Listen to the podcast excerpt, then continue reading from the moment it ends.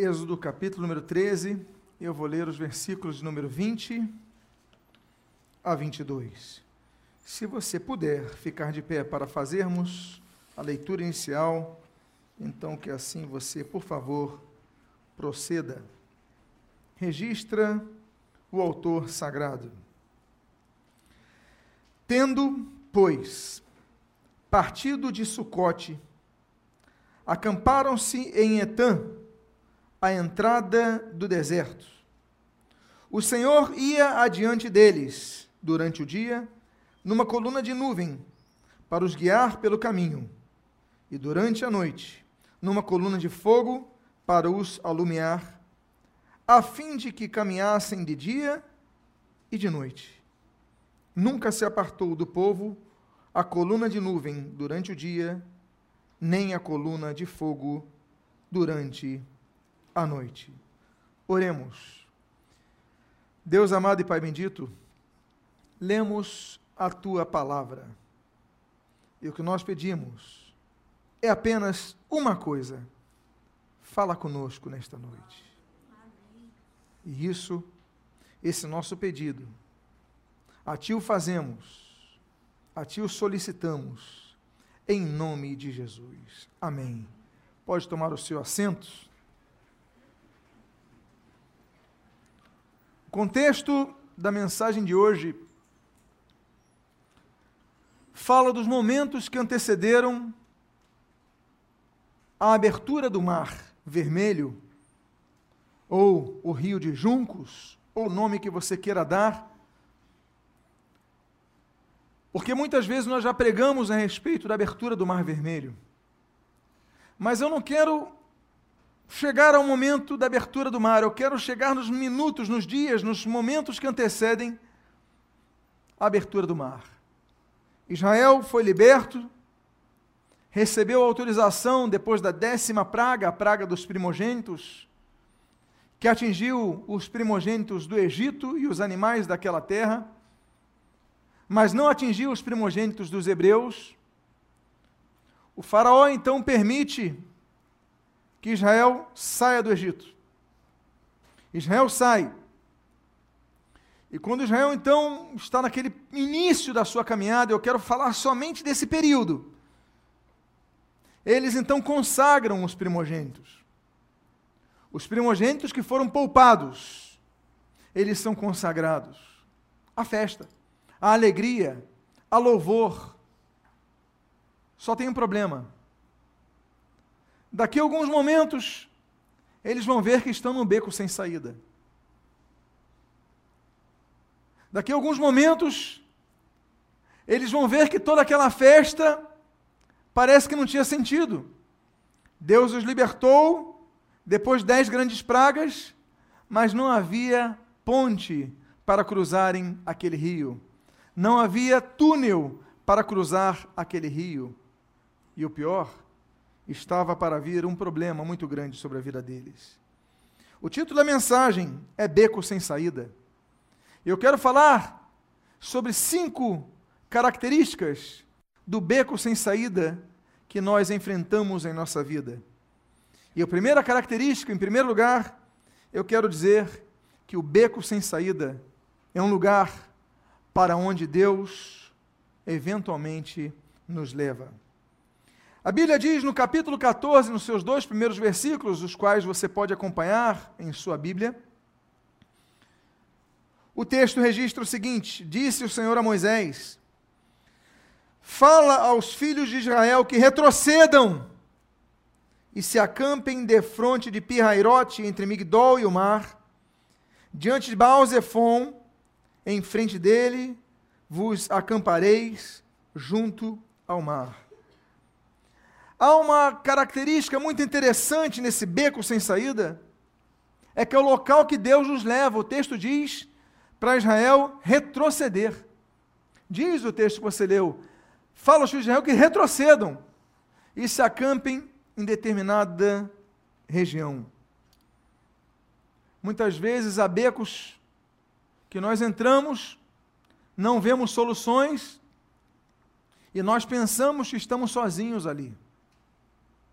Nós pensamos que entramos num beco sem saída, não vemos solução para o nosso problema, porque simplesmente Deus nos abandonou. Mas o texto que nós lemos de abertura falava que Deus conduziu o povo de Israel de dia e de noite. E você lembra muito bem as características dessa manifestação divina? Durante o dia havia uma coluna de fumaça, durante a noite havia uma coluna de fogo. E diz a Bíblia que isso acontecia para que Israel não deixasse de caminhar de dia nem de noite. A presença de Deus, ela não se manifesta exclusivamente nos cultos. A presença de Deus, ela não se manifesta necessariamente através de uma igreja reunida num determinado endereço, com uma placa denominacional, com um pastor, um pregador falando. A presença de Deus para Israel se manifestava durante 24 horas por dia, para que eles caminhassem de dia e de noite. Enganados estamos nós se pensamos que servir a Cristo é apenas quando nós estamos num templo religioso. Que seguir o Evangelho apenas acontece quando nós estamos no culto. Não. A presença de Deus se manifestava coluna de fumaça de dia, coluna de fogo de noite. A presença de Deus se manifestava 24 horas por dia, 7 dias por semana. A presença de Deus se manifesta em nossas vidas, no templo, sim, mas em nossas casas também, em nosso trabalho também, na condução para os nossos, nossos afazeres. Nós devemos então perceber a presença de Deus a direção de Deus em todos os momentos, incluindo o momento que Deus manda retroceder. O que nos chama atenção quando Deus manda o povo retroceder, é uma, um atestado. O atestado que muitas vezes nós queremos ir para direções que Deus não nos ordenou. Se Deus mandou, e o texto que você está lendo, se Deus mandou que Israel retrocedesse, é porque Israel ele se antecipou à direção de Deus. Em algum momento dessa história, eles não olharam para a coluna de fumaça nem para a coluna de fogo, eles foram para alguma direção. E Deus falou: diga a Israel que retroceda. Eles devem retroceder, eles têm que acampar ali junto ao mar. E a primeira coisa que nós vemos é que há momentos na nossa vida que Deus nos manda a que retrocedamos. Nós muitas vezes não entendemos. Por que, que a minha vida estava num pique, num nível, numa situação estável? Eu estava vivendo uma. E de repente eu recuei, eu retrocedi porque, retrocedi porque muitas vezes Deus nos ordena a que retrocedamos. Por quê? Porque Deus tem planos e propósitos definidos. Nós lemos no versículo 3 até o início do versículo 4 o seguinte: Então Faraó dirá dos filhos de Israel: então, estão desorientados na terra, o deserto os encerrou. Endurecerei o coração de Faraó para que os persiga, e serei glorificado em Faraó e em todo o seu exército, e saberão os egípcios que eu sou o Senhor. Vocês lembram a primeira característica, o primeiro ponto que nós falamos? O beco sem saída é o local para onde Deus nos leva. Agora, Deus nos leva com propósitos definidos. Manifestar a sua glória, manifestar o seu poder, manifestar que ainda que surjam problemas, Deus manifesta sua glória no meio deles. Ainda que nós tenhamos que retroceder, a vitória virá. Amados irmãos, uma coisa que nós aprendemos quando entramos nas artes marciais, eu lembro quando comecei a aprender judô, era criança, um adolescente. A primeira coisa que nós aprendemos é cair. Não é isso? Quem já fez judô aqui? A primeira coisa que você aprende é cair. Depois você aprende os rolamentos e depois então você vai avançando em outras em outras técnicas, mas a primeira coisa é cair. Porque se a pessoa souber fazer tudo no judô e não souber cair, no primeiro tombo ele fica. Boxeador, ele não tem que aprender apenas a dar um bom encaixe, um punch, um bom, ele tem que aprender a receber golpes. Porque nem sempre a vida nos faz apenas estar no ataque. A vida nos ensina que muitas vezes nós recebe, recebemos socos. Muitas vezes a vida nos tenta derrubar e nos derruba. E o problema é que quando isso acontece com pessoas que não estão preparadas, as pessoas ficam no chão e não se, mas não mais se levantam. Ah, eu sei tantos socos, eu sei tudo do boxe. Mas se você leva um soco aqui no estômago, no fígado, no, no baço, em qualquer. Você então fica desguarnecido, não aguenta e cede. Deus manda recuarmos muitas vezes. Deus manda, nós estamos no ataque, a ficarmos na defesa. Eu lembro uma vez que eu assisti, eu gostava muito do. Eu sei que muitos não gostam, respeito, mas eu gostava muito do Ultimate Fighting no seu início. E tinha um lutador brasileiro chamado Marcos Ruas. Eu não sei se você é dessa época, mas o Ruas teve uma luta dele que ele apanhou o tempo todo no canto, no canto do ringue. Eu falei, vão matar esse cara. E apanhou no primeiro, apanhou no segundo assalto, apanhou, apanhou o tempo todo. De repente o cara ficou de cabeça para baixo, pegou o braço do sujeito e ganhou a luta. Quando menos esperava. Por quê?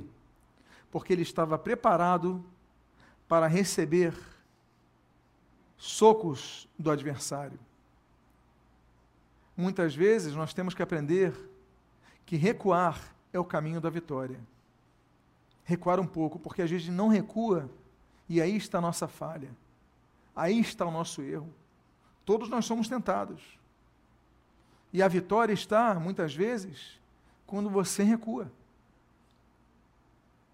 Quando você abre mão, você está perto de conflagrar aquele, aquele ato e você fala: Não, não vou cometer, você volta, você recua, a tua vitória está aí. Muitas coisas, muitas vezes nós chegamos aos nossos limites, Deus está nos testando, então você recua e você obtém vitória. Casamento. Quantos casais se divorciam nos dias de hoje? Porque ao menos um dos dois não quis recuar. Conflitos acontecem, e vão aumentando, aumentando, aumentando. Quando tem uma hora, bom, se eu não recuar, a corda arrebenta. Então, o recuo, às vezes, é importante. É você, muitas vezes, se humilhar. Esse recuo, às vezes, vai garantir que você chegue na conquista do seu milagre. Eu não sei aqui, mas a geração dos videogames não sabe nem o que é pipa. Alguém aqui sabe o que é soltar pipa? Ou você só viu na televisão? Bom, quem sabe que é soltar pipa e já soltou pipa? Pergunta aqui, quem já soltou? Ah, então ótimo. Então é um povo instruído. Mas se você já soltou pipa, você sabe muitas vezes que para manter a pipa no ar, você às vezes tem que soltar a corda. Porque se você puxar demais e o vento tiver muito forte, o que, vai acontecer com a sua pipa? você perde. Então muitas vezes tem que recuar. Amados irmãos, a vida é feita de conquistas, mas o caminho para a conquista muitas vezes exige de nós certos recuos. Muitas vezes é parar e dizer: eu errei, eu pequei, eu quero começar de novo, eu tenho que começar de novo. Deus nos leva a beco sem saída, muitas vezes, para nos ensinar que o recuo é necessário. O segundo aprendizado que nós temos sobre o beco sem saída, no qual Israel se meteu, é o fato que no beco sem saída, o beco sem saída é o local onde Deus nos prova. Você que está anotando, o beco sem saída é o local onde Deus nos prova. A Bíblia diz no final do versículo 4 o seguinte: e eles, eles assim o fizeram. Eles assim o fizeram. Deus falou: recuem. E eles assim o fizeram. Não adianta nós sabermos a respeito do que nós temos que fazer se nós não o fizermos. Todos nós temos o conhecimento basilar do que a palavra de Deus nos exige espera de nós. Mas muitos de nós não fazemos. Deus diz para não, não fazermos isso e fazermos aquilo, nós não fazemos, fazemos isso não fazemos aquilo. Nós desobedecemos, não obedecemos. A Bíblia nos ensina, nós falamos sobre isso hoje pela manhã nos estudos sobre princípio de autoridade, que nós não devemos nos tornar apenas ouvintes, mas devemos nos tornar praticantes da palavra, porque senão estaremos nos enganando a nós mesmos. Podemos viver uma vida cristã de imagem para todos, podemos colocar uma máscara de cristianismo, mas o fato é como o Senhor Jesus disse ali em Mateus capítulo 7, olha, nem todo aquele que diz Senhor, Senhor, entrará no reino dos céus.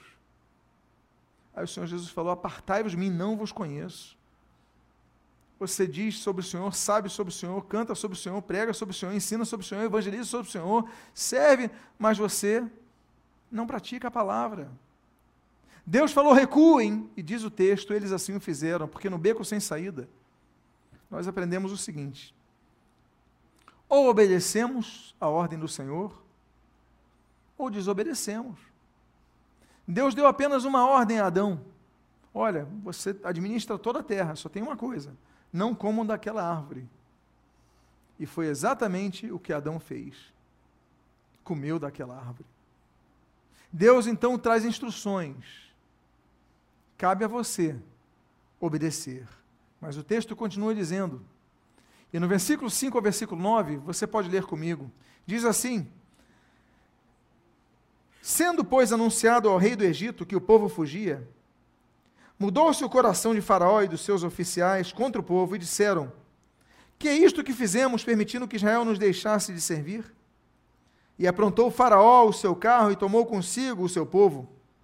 E tomou também seiscentos carros escolhidos e todos os carros do Egito, com capitães sobre todos eles porque o Senhor endureceu o coração de Faraó, rei do Egito, para que perseguisse os filhos de Israel. Porém, os filhos de Israel saíram afoitamente.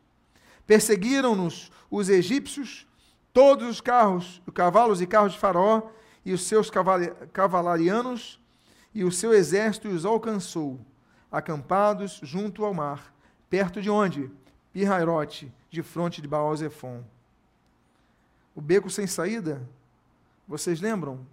Que eu mencionei sobre a segunda característica, o beco sem saída é o local onde Deus nos prova, e o local onde Deus nos prova, permitindo que os exércitos do inimigo se aproximem de nós.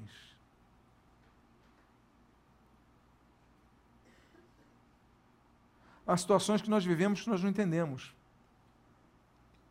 Por que, que eu estou passando por isso? Por que, que eu estou sendo perseguido pelo exército dos inimigos se eu estou obedecendo a Deus? Nota bene. Eles estavam indo para uma direção. Deus falou: recuem, fiquem em Pirairote, em frente a Baal Zephon, diante do mar. Israel obedece. E onde eles estão, está vindo o exército de Faraó alcançá-los. Deus os levou ao beco sem saída. Deus os levou a um local onde tinha de um lado o mar e de outro o exército que vinha para acabar com eles. Não foi o diabo, não foi o ímpeto do povo, porque o ímpeto estava levando para outra direção, foi Deus. Há locais, há momentos, há ocasiões difíceis de nossas vidas que Deus está nos levando e que nós, quando percebemos, estamos vivendo num beco sem saída. De um lado está o mar, de outro lado está o inimigo. Você vê, tem dívidas. As pessoas estão te ligando, estão, os teus telefones, você não aguenta mais receber ligação de cobrança. Chegam cartas cobrando. Você está desempregado, não tem salário, você tem dívidas. Você fala, meu Deus, você não consegue dormir, você está num beco sem saída. Você vive situações que você não consegue enxergar solução. E você começa a ficar ofegante, desesperado, porque o povo vai ficar desesperado. E você diz assim: Deus, eu sou fiel. Deus, eu tenho obedecido. Eu estava indo para outro caminho, tu me mandaste retornar. E quando eu retorno, agora eu vejo que eu não tenho solução.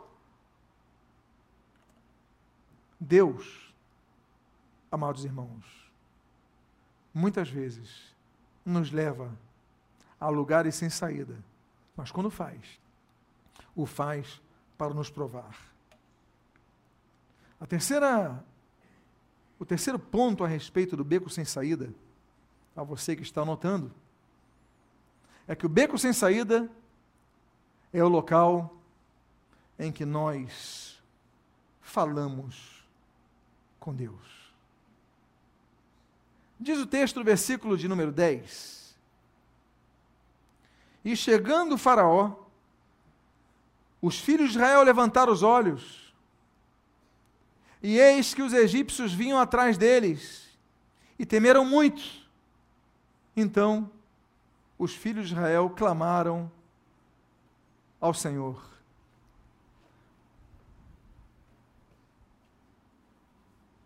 E temeram muito. E então, os filhos de Israel clamaram ao Senhor. O que, que depreende o texto? Que então eles clamaram ao Senhor, por quê? Porque temeram. Muitas vezes vivemos situações difíceis em nossas vidas, porque só nessas circunstâncias nós buscamos a Deus de todo o nosso coração. Quando isso não acontece, nós estamos na igreja, cantamos louvores, fazemos a obra de Deus, mas não buscamos ao Senhor. Aí nós começamos a nos tornar pessoas religiosas, com aparência de religiosidade, com linguajar religioso, com padrões da religião que nós seguimos, mas nós fazemos tudo, menos uma coisa: buscarmos a Deus de todo o nosso coração. O texto diz que Deus, o texto que nós abrimos, estava presente na coluna de fumaça de dia, na coluna de fogo à noite, mas só nesse texto. Depois que o exército inimigo está chegando, quando eles olham para o outro lado, tem um mar que não consegue ultrapassar. Só nessa hora eles clamam ao Senhor, ainda que a presença de Deus estivesse ali, só nessa hora clamaram ao Senhor. Há muitas vezes Deus nos leva ao beco sem saída, para que nós voltemos a buscar ao Senhor. É o que nós dizemos em nossa, nosso linguajar, que muitos só voltam a Jesus por causa da dor. Muitos se voltam a Jesus na hora do desespero. Nota bene, e temeram muito então, eles clamaram ao Senhor, só clamaram ao Senhor porque temeram. Eles tiveram medo, eles temeram, eles estavam aflitos, eles estavam desesperançados, clamaram ao Senhor. Então, muitas vezes, as situações que nós vivemos, que Deus espera que nós busquemos ao Senhor de todo o nosso coração. Meus amados, há orações que nós fazemos mecanicamente. Às vezes no almoço a gente faz uma oração mecânica. Deus abençoa essa refeição em nome de Jesus. Claro, sempre vamos dar graças. Mas às vezes fica mecânica, a nossa oração é mecânica, a nossa leitura bíblica é mecânica. A gente não lê a Bíblia pedindo para que Deus fale, a gente lê a Bíblia para cumprir uma meta. Mas nós devemos buscar ao Senhor. Agora, quando nós falamos buscar ao Senhor de todo o coração,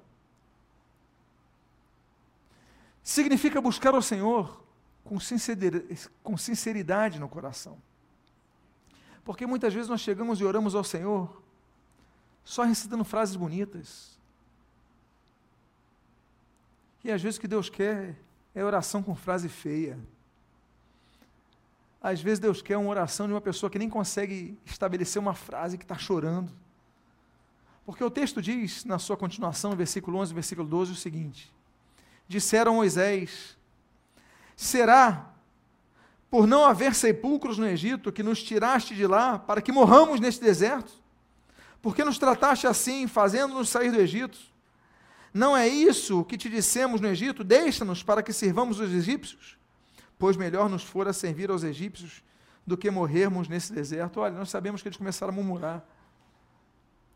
Mas o que eu acho interessante é que eles começam a clamar ao Senhor, começam a reclamar, começam a desabafar, mas há uma coisa, claro que é uma questão negativa aqui, mas há uma questão muito positiva aqui.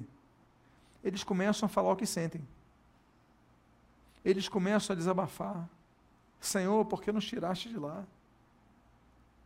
Muitas vezes nós fazemos essa oração, ainda que não, verbal, não verbalizadamente. A gente fala, a gente não ora. A gente não ora dizendo, Senhor, por que, que eu estou vivendo essa situação? Por que, que a minha família está vivendo isso? Por que, que eu estou vivendo isso na saúde? Por que, que eu estou vivendo isso na. Por que, que eu estou no beco sem saída? Você às vezes não ora isso, mas você pensa. Era melhor quando eu estava no mundo. Era melhor quando eu estava no Egito. Era melhor quando eu estava lá, porque lá tem sepulcro. Eu estou aqui no deserto, aqui nem sepulcro eu tenho. Eu estou vivendo uma fase difícil. Eu quero dizer uma coisa para vocês. Ore assim diante do Senhor. Porque Deus quer nossa oração sincera. Você conhece a, a origem da palavra sincera? Na Roma antiga, depois da descoberta da cera, as pessoas começavam a vender tábuas que você e colocavam as tábuas sempre do lado de fora das lojas durante o dia. E você olhava aquela tábua linda, lisa e brilhosa. Aí você fala: Eu quero aquela. Eu quero essa tábua. Ela está lisa, ela está brilhosa, é linda. E você então comprava essa tábua, levava para sua casa, só que você usando a tábua ia passando o tempo, o que, que acontece? Aquela cera que eles colocavam ia saindo. E quando a cera ia saindo, você ia vendo então os nós na madeira, os buracos na madeira e as imperfeições na madeira. Então, logo depois que as pessoas começam a verificar esse golpe, essa ilusão, eles começavam a comprar madeira usando uma expressão: eu quero uma madeira sincera, sem cera, sincera. Eu quero uma madeira sincera, ou seja, que não tem nada que mascare o que ela de fato é. Então as pessoas começaram a vender madeiras sincera, sinceras, mostrando a realidade nós muitas vezes não oramos com sinceridade ao Senhor. Colocamos máscaras, dizemos: Senhor, muito obrigado por tudo. Eu louvo pelo problema que eu estou vivendo. Obrigado porque pisaram no meu pé, no meu dedo mindinho. Obrigado, glória ao Senhor. Porque pisaram no meu dedo mindinho, eu estava com, a, com refrigerante e, e derrubaram o refrigerante na minha camisa. Obrigado, Senhor, por esse privilégio. A gente ora assim, nos tornamos hipócritas. Deus quer um coração sincero na oração. Deus quer uma oração que a gente fala: Deus está doendo. Deus, eu estou machucado. Deus, eu estou triste. Deus, eu estou chateado. Deus, eu quero que aquela pessoa se enforque, se caia um raio na cabeça dessa pessoa. Vai dizer que você nunca pensou isso? É isso que Deus quer. Que você seja sincero com Ele, fale assim com Ele. Não aquele formalismo, aquelas palavras cheias de plumas. Não, ele quer que você seja sincera. É aquilo, teu coração, você rasgasse diante do Senhor. Deus, eu preferia morrer no Egito do que estar passando por isso. Então Deus muitas vezes nos leva a um beco sem saída para que a gente aprenda a ser sincero com Ele. Há uma outra questão sobre o beco sem saída. O beco sem saída é um local, você que está anotando, o beco sem saída é um local onde Deus nos ajuda. Diz a palavra do Senhor no versículo 13. Moisés, porém, respondeu ao povo: Não temais, aquietai-vos e vede o livramento do Senhor que hoje vos fará. Porque os egípcios que hoje vedes, nunca mais os tornareis a ver. Há uma expressão chamada desespero. Essa expressão desespero é muito interessante, porque a pessoa que está desesperançada é porque ela não tem esperança. A palavra esperança no português tem uma, uma matriz. Um radical aponta a essa matriz. Espera. Não existe esperança se não houver espera. Esperança, então, é uma perspectiva de algo que vai acontecer. Quem tem esperança tem que aprender a esperar. O fato é que muitas vezes nós perdemos nosso sono, nós perdemos nossa esperança, porque não conseguimos esperar o dia de amanhã. Eu aprendi uma frase de meus pais, que é um texto bíblico. Estava muito preocupado com algo, ele falava o seguinte: olha, basta cada dia o seu mal. Deixa a noite vir. Porque isso um dia vai passar. Ele falou: olha, os egípcios, coisas que vocês estão vendo, é o que diz o texto bíblico. Nunca mais os tornareis a ver. Não é o que, ele, que Moisés, Deus fala através de Moisés para eles? As pessoas que estão te importunando hoje, você nunca mais vai ver depois. É só aguentar o soco, meus amados. É só aguentar os golpes, meus amados. É só você segurar, aguentar um pouco. Porque você pode não estar vendo solução, você está vendo o inimigo, você está vendo o mar. Mas ele fala: aquietai-vos e vede o livramento que o Senhor hoje vos fará. Diga à pessoa que está do seu lado: aquieta o teu coração porque Deus vai te dar o livramento. Diga para essa pessoa, ela pode estar precisando da tua palavra.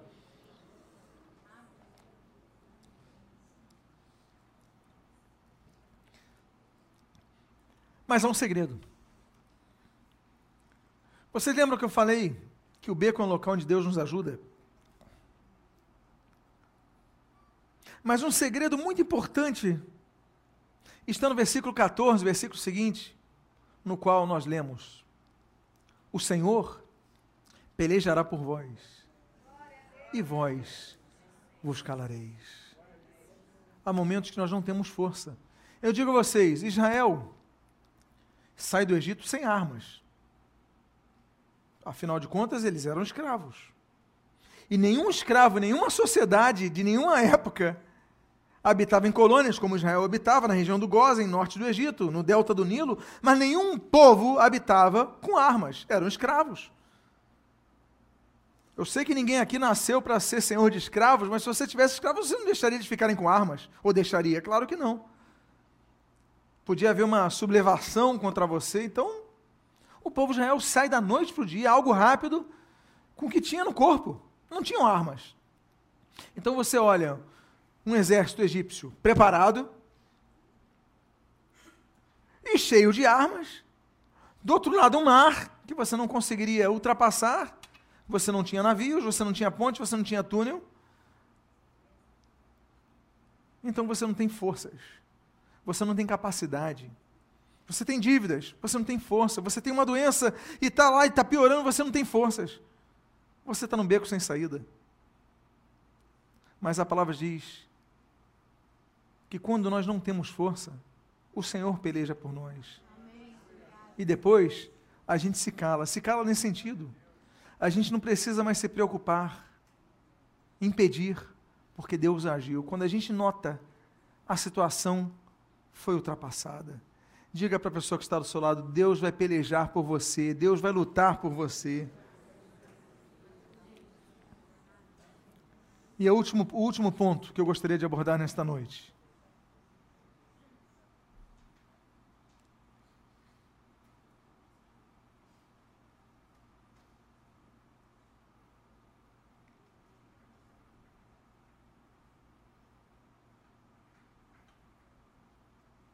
O último ponto que eu gostaria de abordar nessa noite.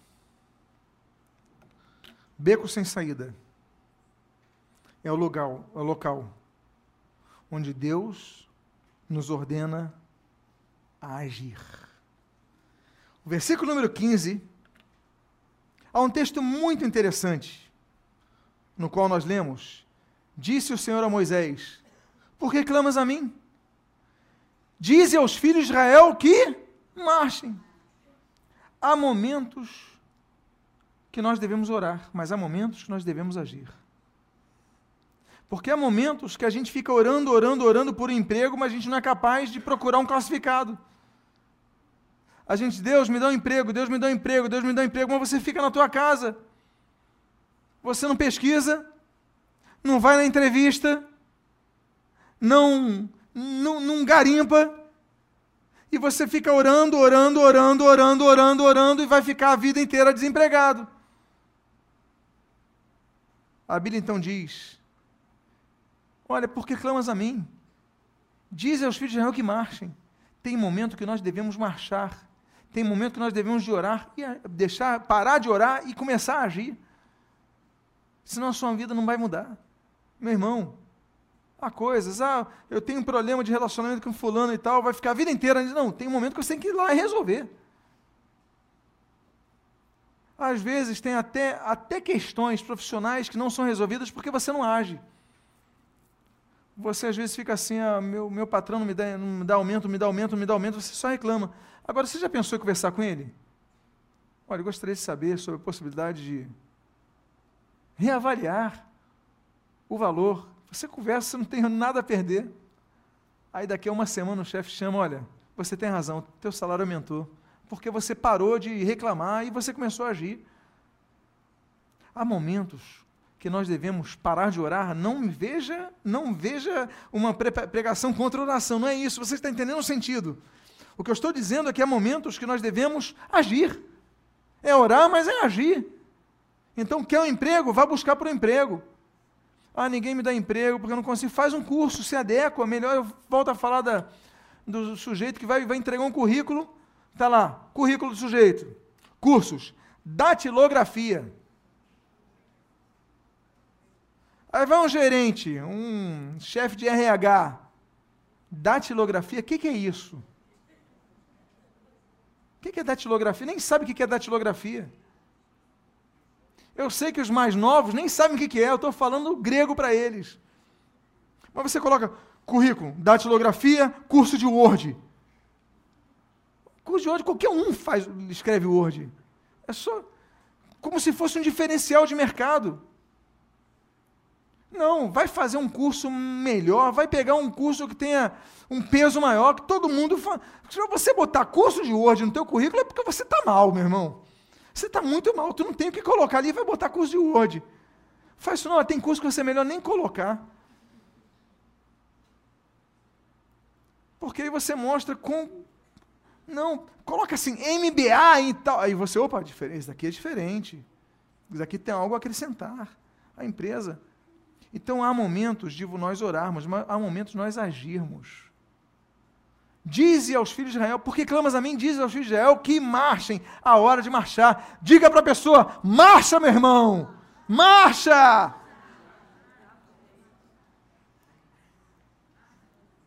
E aí nós aprendemos então que além de marcharmos, nós devemos assumir responsabilidades para que outros sejam abençoados através de nós. Diz a Bíblia em Êxodo 14, 16 o seguinte: E tu, Moisés, levanta o teu bordão, estende a mão sobre o mar e divide-o, para que os filhos de Israel passem pelo meio do mar em seco. Agora nós começamos a nos lembrar de onde nós estamos na história. Essa noite nós falamos dos eventos que aconteceram quando Israel sai do Egito e chega diante do mar. Eu volto, volto, a falar, não vou pregar o que acontece depois do mar, não vou pregar sobre as dez pragas, eu quero pregar sobre esse momento que eles viveram. Só agora, Deus lhe levanta o teu bordão. Deus podia ter dito isso antes, não podia? Deus podia ter falado com Israel no Egito: olha, depois da décima praga, Moisés vai levantar o bordão e o mar vai se abrir. Mas Deus permitiu que eles ficassem preocupados, que eles ficassem temerosos, que eles ficassem aflitos, que eles vissem o problema e que clamassem ao Senhor. Aí, quando clamaram ao Senhor, Deus deu solução através de Moisés.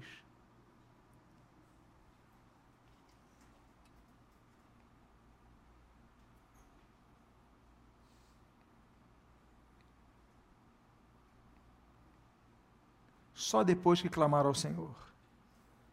E aí eu encerro com o versículo 21 e o versículo 22, no qual nós lemos: Então, Moisés estendeu a mão sobre o mar, e o Senhor, por um forte vento oriental que soprou toda aquela noite, fez retirar-se o mar, que se tornou terra seca, e as águas foram divididas. E Israel, os filhos de Israel, entraram pelo meio do mar em seco. Ao contrário do que nós vemos nos filmes, o mar vermelho não se abriu de imediato. Diz o texto que as águas foram divididas depois que um forte vento oriental soprou sobre toda aquela noite. A noite dura muitas horas. Em tese, nós poderíamos dizer que a noite começa às seis e meia, sete horas e vai até seis da manhã, vai durar umas doze horas. Então, ao contrário do que nós vemos no filme, o mar não abre num segundo e de repente, não, a noite toda. Eles estão vendo aquele mar sendo dividido, eles estão, estão percebendo, alguns tiram cochilo, outros dormem. Quando acordam, o mar já está em seco. Ele vai se fechar rápido. Mas o mar nem sempre vai se abrir rapidamente. Foi toda a noite. O que é que representa a noite? A noite representa o momento que nós dormimos. A noite representa o momento que nós descansamos. A noite representa o momento que nós não reparamos no que Deus está fazendo por nós.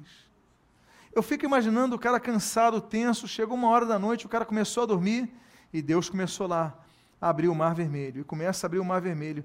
E quando ele acorda, o mar estava aberto. O que, que isso representa para nós? Que o milagre de Deus muitas vezes acontece quando nós não estamos percebendo. Nós abrimos os olhos e o mar está aberto. Quantos glorificam a Jesus por isso? Fique de pé nesse momento. Aplauda o Senhor Jesus, glorifica o Senhor Jesus. O que eu quero dizer para você nessa noite é que Deus age até quando nós estamos dormindo. O mar foi aberto e quando eles notaram, estavam passando a seco. Eu convido você a fechar seus olhos. E a você que está num beco sem saída. É o título dessa mensagem. Você que está num beco sem saída, você não vê solução. Se você é uma dessas pessoas, coloque a mão no seu coração agora, porque nós vamos orar ao Senhor, clamar ao Senhor para que Ele abra o mar, mesmo que você não repare que Ele está abrindo. Quando seus olhos forem abertos, você vai reparar que chegou a solução. Vamos orar, Pai amado, em nome de Jesus. Aqui estão várias pessoas, Deus, vários filhos teus que estão se vendo num beco sem saída. Mas aqui nós fazemos como os filhos de Israel, abrimos nosso coração, clamamos ao Senhor. Então tu dás a ordem. O bordão foi levantado, Senhor. O bordão está levantado, Deus. Mas agora quem vai abrir o mar és tu.